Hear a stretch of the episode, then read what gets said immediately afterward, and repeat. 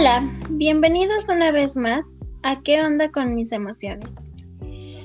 ¿Recuerdan que en el capítulo anterior hablamos sobre la autoestima?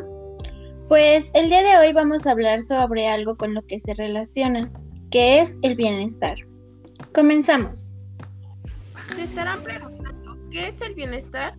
Pues es una habilidad relacionada con el convivir y como tal es aprender a vivir.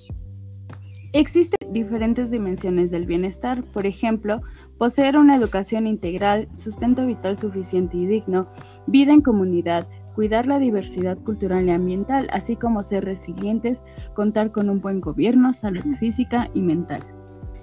Además, en el contexto de la educación socioemocional, es esencial destacar las dimensiones del bienestar que se relacionan con factores externos y estímulos, pero también hay una dimensión profunda de bienestar que depende de nosotros mismos.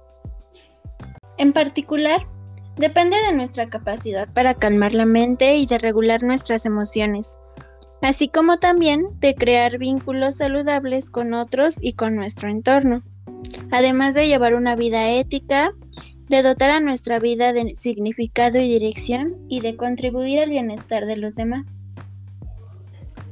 Recuerdo que en la secundaria solía tener amigos que hablaban mal de mí cuando yo no estaba con ellos, y en el salón me excluían y solo me hablaban para pasarles las tareas. No inventes. ¿Y qué hiciste después? Pues reflexioné sobre la situación y vi que no era sano estar ahí, así que decidí alejarme. Sí, te entiendo. En ocasiones es difícil alejarnos de personas que nos lastiman, pero es un acto de bienestar. Esta habilidad de bienestar depende del adolescente y de su relación con los demás, que trasciende factores externos o estímulos. Está íntimamente relacionada con cinco dimensiones que definen la educación socioemocional, que es el autoconocimiento, la autorregulación, la autonomía, la empatía y la colaboración.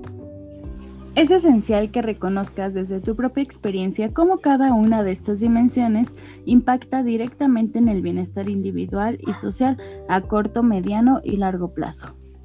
Esperamos que esta información te sea de ayuda para tener una vida plena. Nos vemos en el siguiente capítulo.